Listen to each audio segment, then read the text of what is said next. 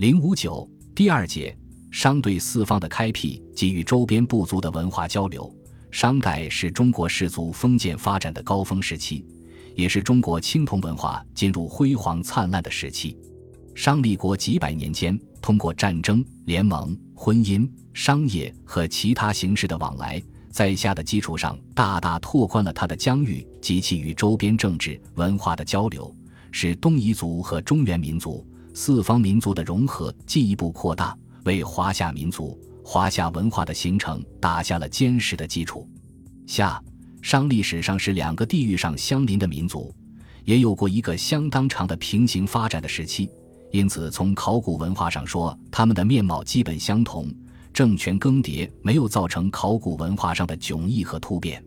上文说过，二里头文化与二里岗早商文化，在中原地区的很多遗址中都有直接或间接的层位叠压关系。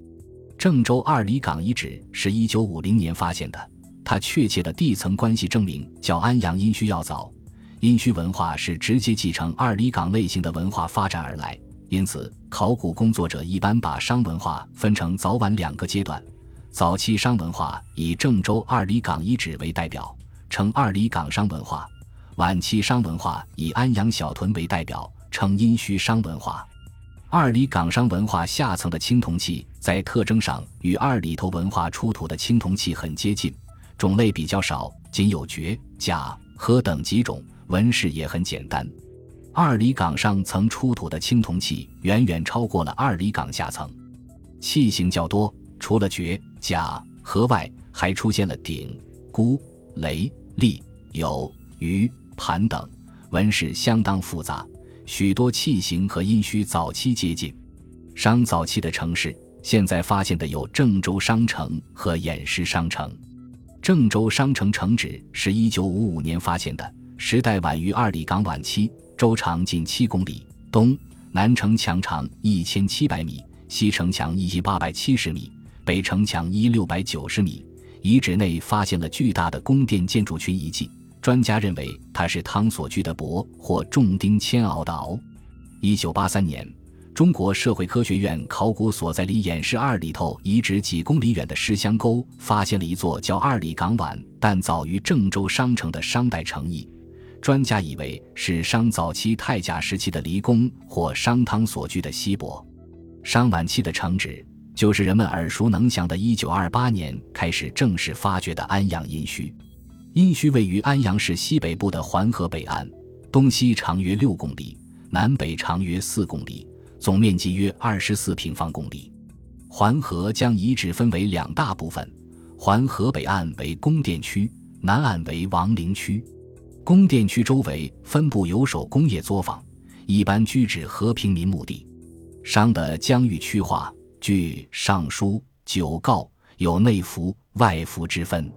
内服即百僚、庶隐为亚为服，宗公曰百姓里居，因正百辟所居的殷商本土，它包括商王姬和王姬之外的四土。外服吉侯、殿、南、魏、邦伯。因边侯殿所居的四方，商时的地域概念多是一些点合族的概念，那时人们还不会有经国体野的地域认识，因此，因和外服及外族诸侯之间的关系，基本上还是一种以因为宗主国的不平等的方国联盟关系。这样的认识基本上和殷商时期的考古文化相符合。殷商时期的考古学文化以黄河中游地区为中心。可以分为三个不同层次的文化范围，最内圈以郑州、洛阳、安阳三点为中心及其附近地区，其文化发展水平较高，文化面貌也基本相同。